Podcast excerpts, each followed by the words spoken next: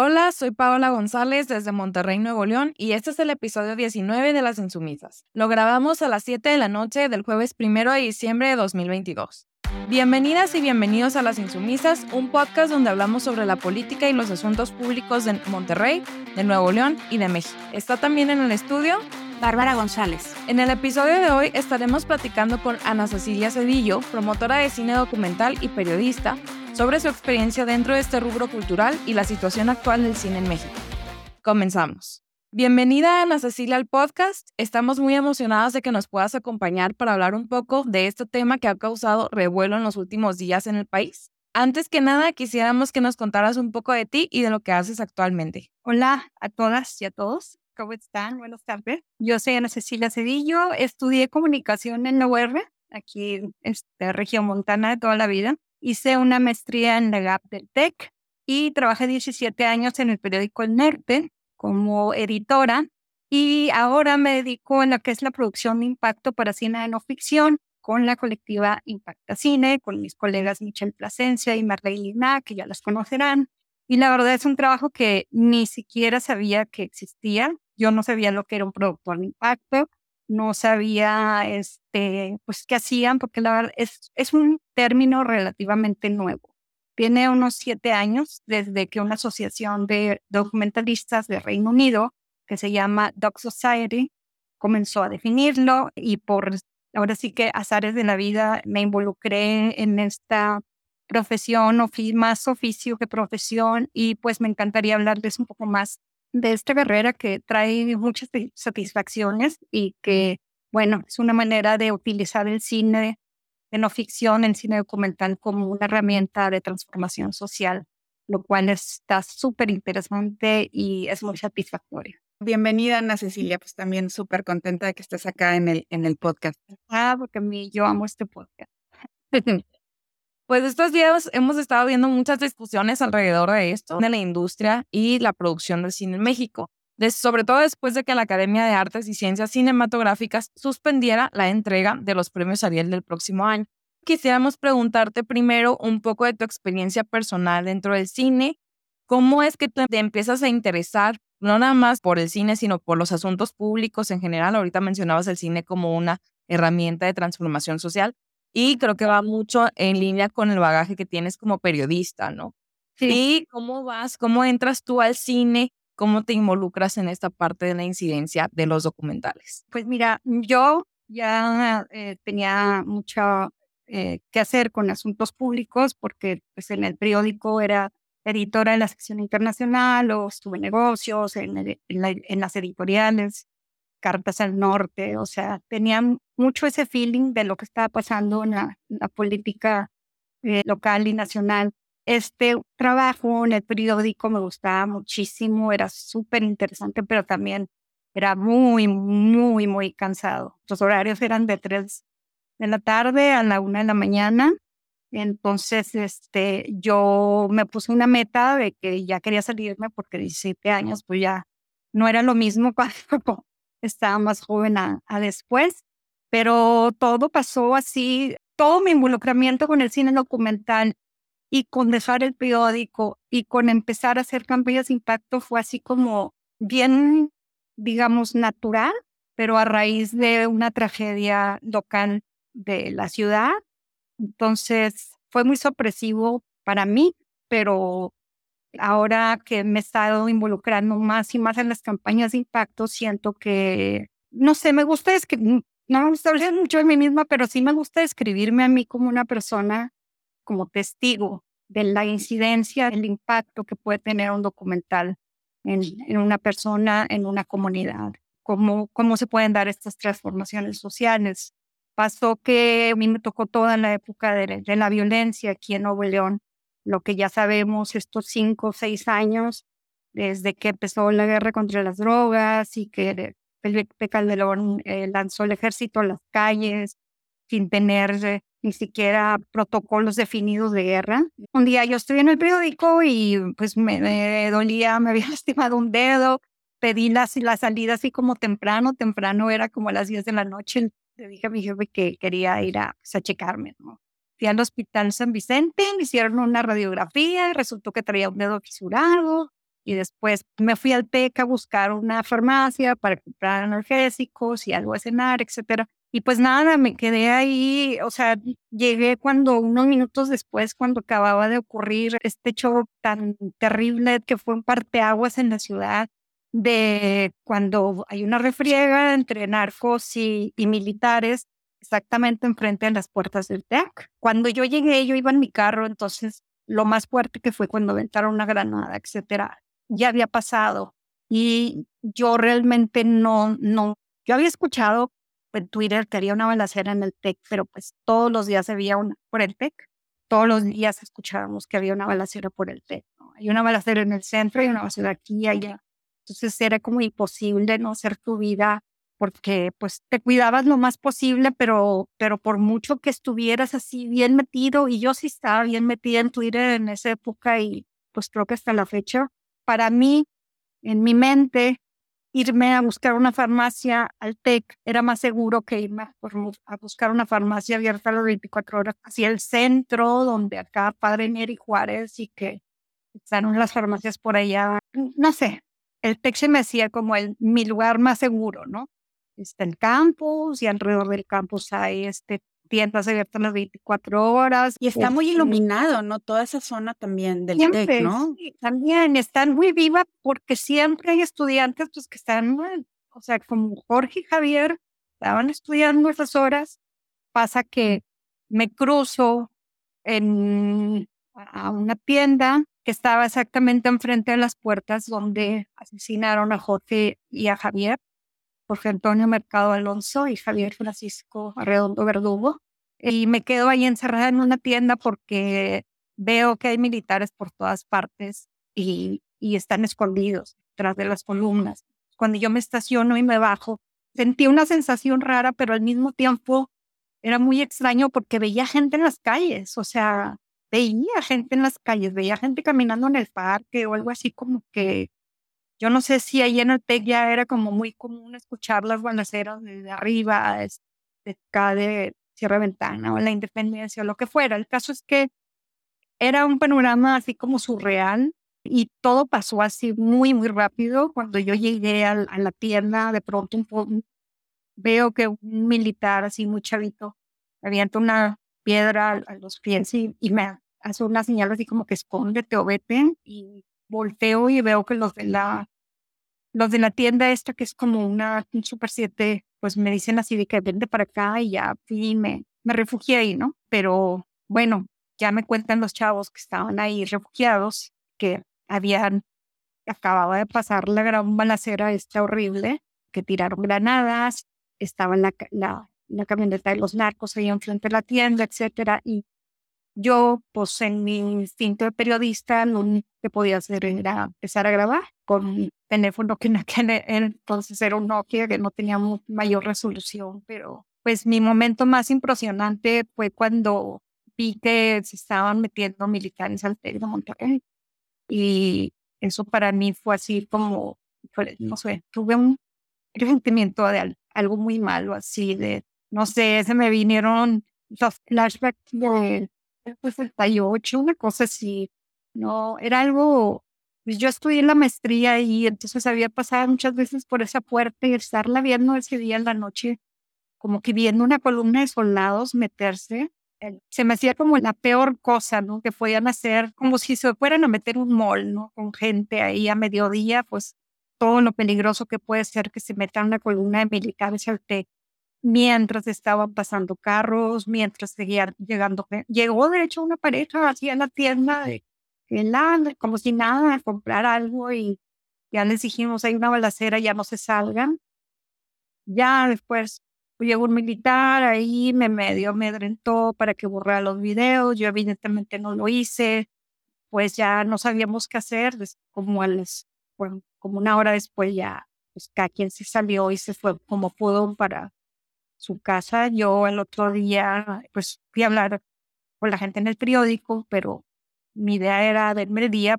No, no puedo creer lo que acaba de pasar, ¿no? Me pidieron que hiciera una reseña y ya. Y con esa reseña la quiero mencionar porque pues la gente me troleó. En al interior del periódico me felicitaron por haberle escrito, por haber contado mi experiencia con ellos, aunque yo en ese momento no, no me sentía ni ciudadana, ni reportera, ni nada, o sea, simplemente tenía miedo. Y lo de subir los videos y todo esto, pues fue así como en un momento de mucho coraje. Lo subí y me aventé una diatriba contra el gobierno de Calderón y contra la guerra de las drogas y todo lo mal que está, etcétera. Pero bueno, en, la, en, en los comentarios en internet de la Nota del Norte, todo era que tonta, para qué va a meterse ahí, que tiene que andar haciendo esas horas en la calle. Y así la, la típica, pues, reacción de entre miedo, burla y todo que, que la gente tenía y tiene todavía aquí porque tenemos muy, muy normalizada la violencia, ¿no? Entonces, pues nada, yo me encerré así como y me guardé mi, mi testimonio y pues ya. Pero ahorita que lo estabas contando, a mí me tocó esto y de hecho yo leí tu reseña, me acuerdo muchísimo. Yo no estaba viviendo en Monterrey, pero venía por las vacaciones y lo que tú dices es totalmente cierto. Estaba normalizado esto de las balaceras lo peor es que creo que no hemos salido de eso aún, porque esto sigue. Me acuerdo tanto, por ejemplo, una vez ir eh, por Gonzalitos con mi mamá y hubo una balacera justo en Gonzalitos. El ejército está ahí persiguiendo un carro, empieza la balacera y todo el mundo se frenó y para abajo, porque ya era una cosa como que lo esperabas, que cosas así te podían pasar. Y esto que tú dices de cómo la gente seguía como caminando por ahí, estas eran escenas que se vivían aquí en Monterrey en ese momento. Y ahora, esto que dices del troleo, yo me acuerdo también que no solamente fue esa parte de no digas nada, de no lo hagas más grande, sino que también pues vino de, de esta reacción inicial del TEC, que fue, pues hay que decirlo, bastante decepcionante. Para mí, a mí me caía la cara de vergüenza con la reacción inicial del TEC horrible. Pero no nada más fue el TEC, fue el Estado también. O sea, fue una política de los medios, del Estado. era, era, una onda de hay que proteger al TEC, ¿no? Hay que cuidar al TEC y el denunciar esto que había pasado y el denunciar cómo había respondido el TEC era atacar a Monterrey. Sí, sí, claro. Y luego yo me sentía doblemente pues autocensurada porque en el por trabajar en el periódico no podía hablar mal del TEC y por estudiar en el TEC no podía hablar mal que entonces era así como que, ¿para dónde me hago? ¿no? Y, y fue pues en mis redes sociales privadas, que según yo las tenía privadas, ahí me, me desahogaba, pero, pero no podía hacerlo abiertamente como yo hubiera querido, ¿no? En ese momento. Pero, además, o sea, como que siento que mancha esto, o sea, es un, un suceso que mancha la, no nada más la reputación del TEC, pero la reputación de Monterrey como lugar en donde no ocurría nada, ¿no? O sea, con esta ética muy, muy protestante de los empresarios, ¿no? O sea, como que esto de siempre de Monterrey es pulcro y ahora es de que no. No, y no, es, y no están protegidos ni siquiera las personas de la clase alta porque estudian en el TEC, ni siquiera. y también esa parte, Paola, creo que también el TEC era, era visto como un lugar seguro para muchos estudiantes de fuera del estado que venían de supuestamente lugares más inseguros y que los papás pues invertían para que estuvieran en un lugar en donde no les iba a pasar nada, ¿no?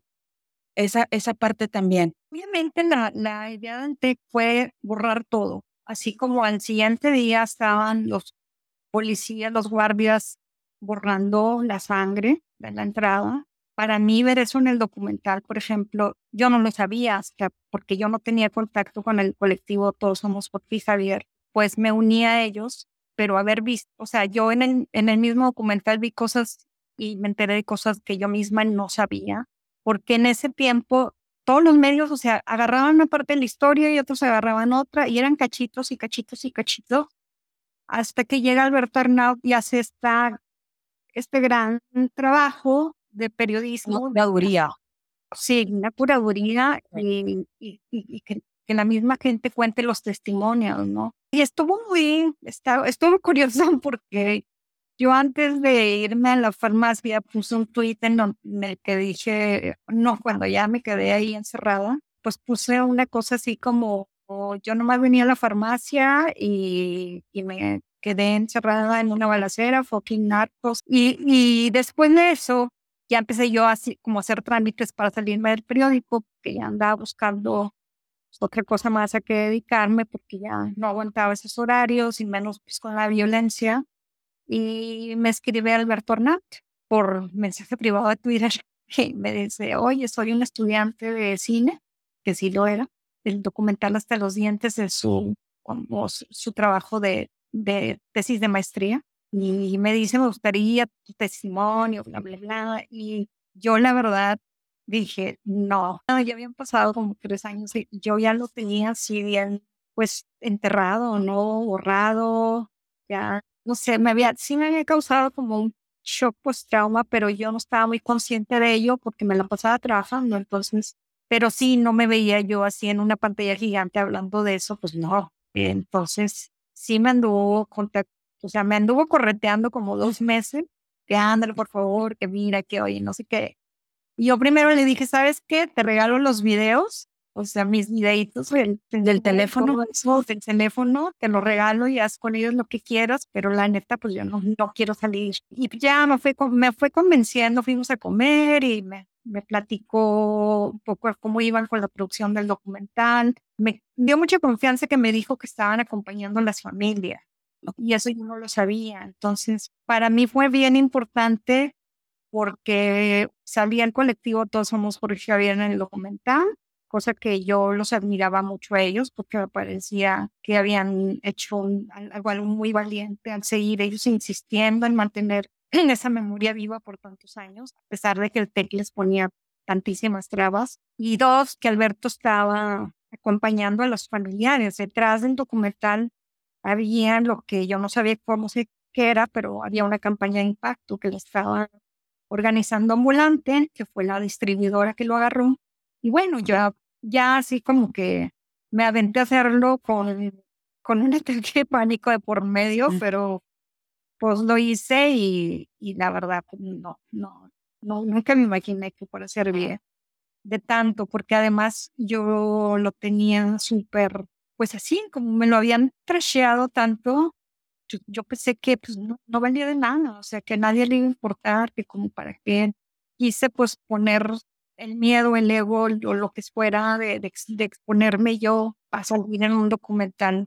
Pensé que pues, eso era lo menos importante, lo más importante pues era ayudar de alguna manera a los padres a obtener justicia, ¿no? Ellos no se habían acercado a mí, pero ya después se acercaron a raíz de la documentación, se acercaron para pedirme también colaborar pues, en, el, juicio, aunque no se ha dado todavía. Pero bueno, a raíz de hasta los dientes es cuando yo empiezo a conocer que es una campaña de impacto. Yo renuncié al periódico, luego ya me puse a editar un libro de Derecho Constitucional del doctor Sergio Díaz Gutiérrez, al cual le mando un saludo. Y, y en eso, pues así como que no tenía, digamos, que el tiempo para dedicarle a, a, a ver qué podía hacer más con el documental y Alberto, yo vi que estaba teniendo así como que, ¡pum!, un, despegue impresionante en, ya en, pues como tal, ¿no? Como una película y, a partir de su estreno, un chorro de no, salían muchas, muchas, muchas, muchas notas de prensa y en su página de Facebook nadie las estaba subiendo y nadie estaba así como promocionándolo ni nada. Y pues nada, yo le pregunté así como, ¿qué llega tus redes? No, pues nadie, las llevo yo. Pero él todo abrumado le dije, pues, si quieres yo te hago de community manager ahí en el Facebook. Y no, pues a partir de eso fue así como que de tener un, estar subiendo algunas cuantas notas hasta empezar a organizar funciones, hasta empezar a, acompañar a los, a los diálogos. Se fue dando un proceso en mí de, de, agarrar cada vez más, más, más seguridad y sobre todo ver cómo reaccionaba la gente, porque por ejemplo, hace, ahorita que estaba así como documentándome un poquito para, para recordar este proceso y, hablar aquí en el podcast, hay un video de una función en la Cineteca que está ahí en el Facebook, hasta los dientes, para que si quieran buscarlo.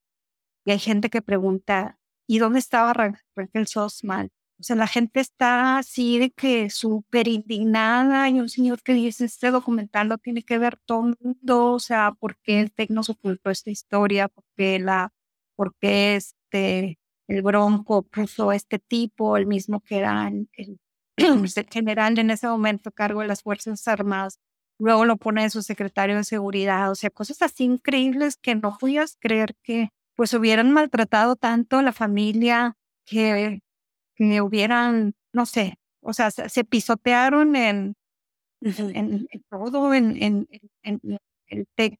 No tuvo así ni siquiera un manejo de crisis digno, ya no digamos, o sea, fue todo lo contrario. Y de hecho hicimos una función en el mismo TEC, no sé cómo se dieron a la tarea de organizarla. ¿Y, cuál fue la reacción? ¿Cuál fue la reacción ahí del TEC? Estaban llorando, o sea, los estudiantes estaban llorando. ¿Y las autoridades? Y las autoridades fueron, o sea, este chisme está muy bueno también porque estuvo muy chistoso porque el que es director de comunicación, ahorita todavía en el TEC, que no me acuerdo su nombre, pero por ahí está también, y la reseña está en el Facebook hasta los dientes, iban él y iba otro director, o sea, dos, dos altos mandos, ¿no? Entonces empieza el diálogo después de la función y una chivita agarra el, el, micrófono y empieza a llorar, y empieza así, pero ¿cómo? O sea, yo, ¿cómo no me enteré de esto? Bueno, yo yo era muy joven, pero pues aquí en el TEC nunca se habla de esto, porque me duele mucho que la institución en la que yo estoy estudiando te calle esto tan importante, etcétera. Y entonces les decimos nosotros, nos damos cuenta que hasta ver arriba atrás, escondidos así como en el, el último Están ahí los directivos. Están ahí los directivos y están, pasamos el micrófono y empezaron ellos diciendo, bueno, antes que nada, nosotros estamos aquí a título personal. No mm. podemos hablar a nombre del TEC. O sea, el, el disclaimer, ¿no? Sí. Opinions my own, ¿no? O sea, y dijeron algo que obviamente nadie les creyó, de que íbamos pasando por aquí por el pasillo y vimos el póster de la función y dijimos, ay, mira, esta película, ¿la vamos a ver aquí al Cinépolis o la vemos aquí en el auditorio? No, pues una vez. No. Sí, sí, sí. No les gusta. Casualmente andábamos por aquí y llegamos. Cuando andábamos en las protestas, Ana Cecilia, que fue lo de cuando iba a venir Calderón al TEC, que andábamos en las protestas. no tenía ni seis meses que habían empezado a proyectar el documental en el TEC. Y luego había sido la disculpa de la secretaria de Gobernación, ¿no? Yo invitan eh, a, Calderón y cuando empezamos a dar las entrevistas nos empezamos a manifestar. A mí me desplegaron una guardia de 10 guardias alrededor cuando yo estaba dando las entrevistas. A mí se me hace que hasta les molesta el mural. Sí. A mí se me hace que hasta eso. Sí, seguro. y estamos en peligro de que lo quiten ya porque pues va a ser un metro ahí o no sé qué. De eso se van a agarrar para... Viendo cómo nos sí. para que esa memoria siga ahí, o sea, ya pues estamos viendo propuestas para hablar con el municipio. Yo les escribí a los del municipio y para poner unos botes de basura ahí y al TEC también. Ajá. Y me dijeron, no, no, es que esa no es la solución. Y yo, entonces, ¿cuál es? Eh, pues sabemos que Hasta los Dientes ganó un premio Ariel. Estos premios que desde los años 40 entrega la Academia Mexicana en Cine. Ganó como mejor largometraje documental. Queríamos hablar también un poquito de estos temas de los Arieles que ha estado tan presente en la conversación estos días una de las cosas que mencionó la directora de la Academia de Artes fue que el Estado ha renunciado totalmente a apoyar la cultura y en concreto apoyar el cine en México. ¿Tú cómo ves esto en el contexto nacional de la, de la producción cinematográfica y sobre todo el apoyo del Estado? ¿Qué función tiene el Estado dentro de, este, de, la, de la producción de cine o en todo caso de, la, de este soporte que es para como que estas campañas ¿no? que acompañan, que es en lo que tú trabajas, las campañas que acompañan el, el cine, o sea, ahí, ahí debe de fungir una, un papel o no. Mira, las campañas de impacto ahorita se han sostenido por, uh, por diversos fondos. O sea, los mismos fondos que, que obtienen los cineastas para hacer la película, de ahí se paran un cachito para pagarnos y es que nos pagan, porque hacemos, la verdad es que hacemos mucho trabajo pro bono, nos gusta, o sea, no es algo de lo que vivimos, cada una de nosotras tiene otras dos o tres chambas, pero lo hacemos con, con mucho gusto, con mucha pasión. Lo del papel del Estado, pues siempre ha estado, siempre, siempre han estado grillando y se la pasan grillando y se la pasan grillando y eh, desde los 40 que salió la, la, última ley, leí por ahí que en los 50 hicieron una modificación y cine no faltas. Es lo que es, es, es lo malo, que, que, el Estado no vea que, que hay grandes, grandes, grandes producciones en México grandes películas, que hay mucha representación, películas que han ganado los mejores premios, grandes historias que se han presentado alrededor del mundo eh, a nombre de México. Noche de Fuego de Tatiana Huerzo ha sido que acaba de ser nominada a los premios Goya como mejor película iberoamericana. Y pues ya vimos cómo le fue a una película de policías, a Roma, todas estas películas de, de cine local y no local. De, de cine local yo creo que se han hecho también grandes películas, o sea, tal Vaquero de Mediodía, El Norte sobre el Vacío, que va a competir en, febrero en el Festival Internacional de Cine de Berlín. Entonces, producción no es que falte, sobra la producción, lo que falta es pues, la lana, los, los apoyos. ¿Tú crees, Ana, que podría sobrevivir esta producción nacional sin el apoyo del Estado? Porque una de las críticas que se han hecho a este sexenio es que el apoyo que se da pues es un apoyo pues, para los compas, ¿no? ¿Crees que podría sobrevivir estas producciones de las que estás hablando, que ganan premios, que en el extranjero reciben reconocimientos, podrían sobrevivir sin esos apoyos? Pues no sé, la verdad es que no lo sé, pero no lo creo y tampoco creo que la solución sea que Guillermo del Toro salga al rescate.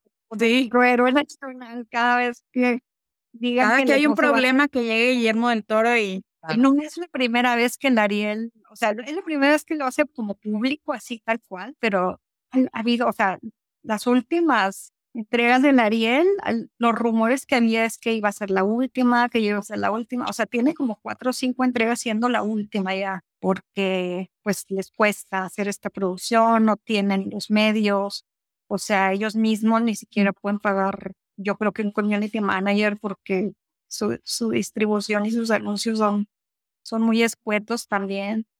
La última entrega a mí sí me gustó, se me hizo bonita, pero creo que como, como en todos y como lo hacen muchos documentalistas, cine de, de, ficción también, este, por sus propios medios. Pero no es justo, o sea, porque pues para, eso, para eso hay un presupuesto y para eso hay una distribución de ese presupuesto. Lo que sería súper injusto son estas cifras que vemos que le siguen entregando a los militares con, o sea, miles y miles y miles de... Una marcha de 1.500 millones de pesos, ¿no? Sí, o sea, comparativamente no es nada, ¿no? Lo que le están dando a las artes y en, en, específicamente al cine. Entonces, creo que es bastante injusto lo que ha dado el cine nacional contra lo que el Estado le está dando. ¿Piensas tú también que, este, que es como una o sea, esto, hay una producción enorme de documentales sobre la guerra contra el narco, las consecuencias de la guerra contra el narco. Y a mí siempre me, llaman me ha llamado la atención que pues hay un, claro, o sea, hay, hay un, digamos, apoyo del Estado para que se puedan, este, digamos, producir los documentales.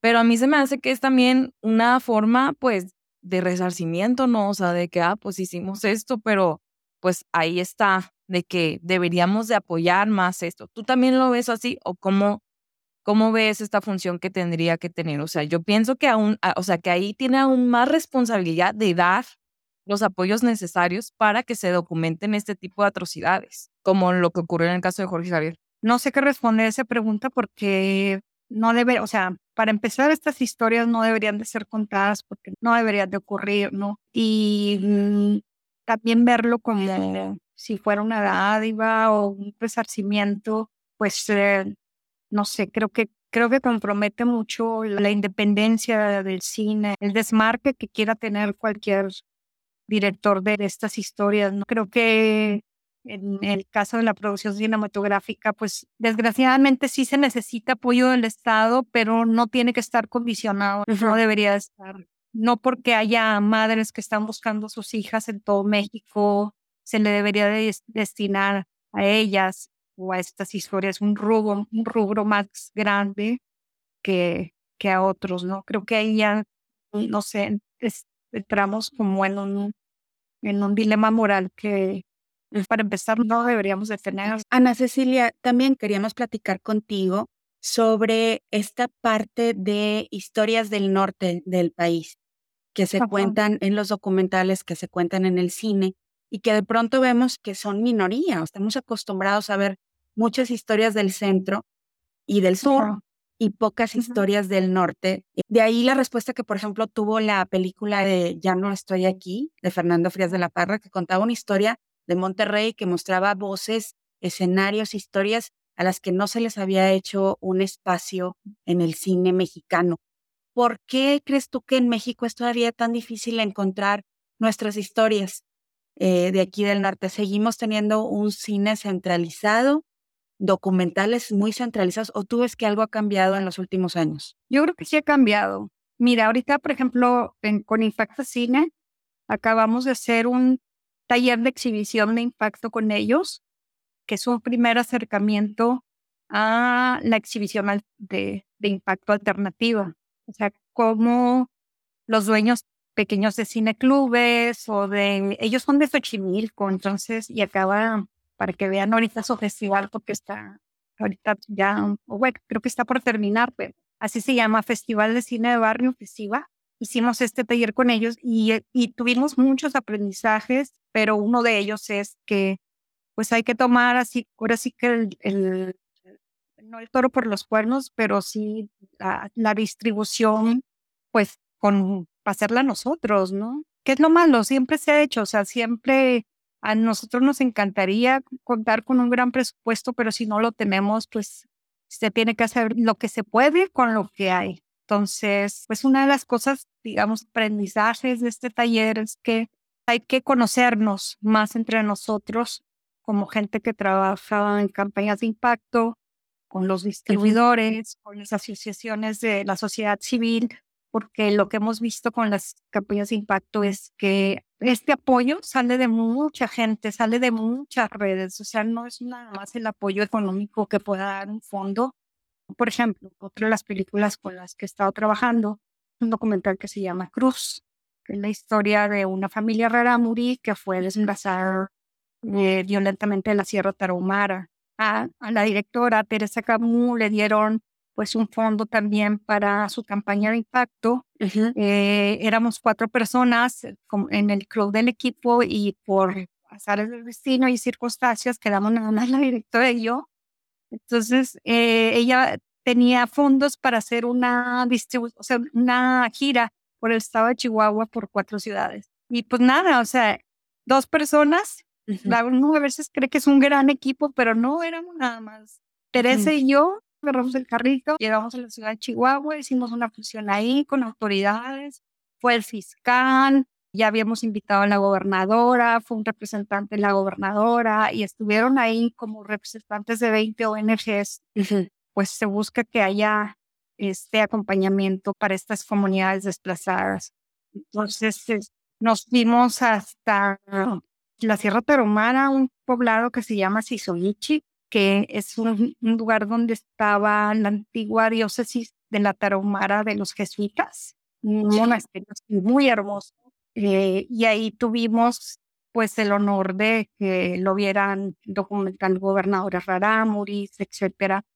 Y desgraciadamente dos, tres meses después nos enteramos de esta noticia tan horrible de, sí. de que un narco que se llama, que le dicen el chueco, asesinó a cuatro personas, entre ellos dos sacerdotes jesuitas. Y eso fue bien desalentador para nosotros, pero por otro lado, en esta campaña de impacto de Cruz, ha llegado muchas personas también y muchas instituciones que nos han dado la mano.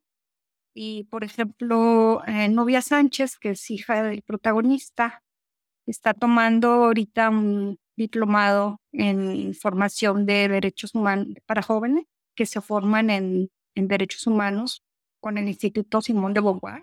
Eh, por parte del INPI se logró eh, conseguir un apoyo de un millón de pesos para las familias que están en situación de desplazamiento y, se repartió en partes iguales entre estas comunidades, que son precisamente las, las familias del, del protagonista y se consiguió que otra se llevara ayuda psicosocial para las familias. ¿Dónde podemos ver Cruz ahora, Ana Cecilia? Ahorita estaba exhibiéndose, pero en la Cineteca Nacional. También quería dejar el comercial de que hasta los dientes la podemos ver en Netflix. Está en, Netflix. Sí, vean estos documentales porque pues hasta los dientes no se ha logrado la justicia. Pasaron 12 años ya y no se ha conseguido la sentencia para los militares que dispararon a sangre fría contra Jorge Javier, pero sí se consiguió esta histórica disculpa pública en el auditorio del TEC, en el que estuvieron la secretaria de Gobernación, el gobernador, el Bronco, estuvo un general ahí de militares. Se puso esta placa con una frase escogida por los mismos papás diciendo que no eran sicarios, eran estudiantes, porque poca gente sabe que en el expediente de la PGR ellos sí seguían apareciendo como sicarios. Entonces, para los papás, limpiar el nombre de sus hijos era algo muy, muy importante y eso se logró. Entonces, ahí también nosotros como productores de impacto tenemos una frase que es todo con ellos, nada sin ellos. O sea, los protagonistas por delante y lo, que ellos quieran también para hacer estas transformaciones, sus intereses primero. Siempre les hacemos una pregunta al final a, a nuestras invitadas, nuestros invitados, y es que, bueno, antes que nada agradecerte eh, que hayas accedido a venir aquí al podcast, que nos hayas compartido lo que estás haciendo, que es un, trabajo fundamental para los documentales aquí en México. Y si nos pudieras compartir algún artículo, un libro, una película que nos ayude a entender más sobre este trabajo que tú haces de incidencia. Sí, miren, pues próximamente sigan las redes de Cruz. Se mm. llama, encuentran como Cruz Documental. Va a haber más funciones de este documental que es muy emotivo también. Aprendemos mucho de la cultura rarámuri, que es una cosmovisión muy interesante sigan la red de Impacto Cine, por favor, para que vean ahí también un poquito del trabajo que hacemos. Y les recomiendo que vean también si les gustaría más sobre el tema, un trabajo que hizo ambulante que se llama, bueno, y lo hizo Doc, for Doc Society, que es la guía de impacto, es así como la Biblia, de cómo hacer campañas de impacto, y está muy padre porque está grabado, es un, como un taller lo encuentran en, así nada más googleando guía de impacto de Dog Society y ahí les da todas las herramientas por si alguna vez a ustedes les interesaría, ya sea trabajar como productores de impacto o hacer una campaña de impacto para sus documentales, que eso puede empezar desde cero y de hecho si alguien que nos está escuchando quiere hacer una, está haciendo un documental o tiene un documental de que les gustaría, mm, pues esto, hacer incidencia, este, pues ahí está la guía de impacto, es gratuita, está en inglés y en español y la pueden consultar cualquiera.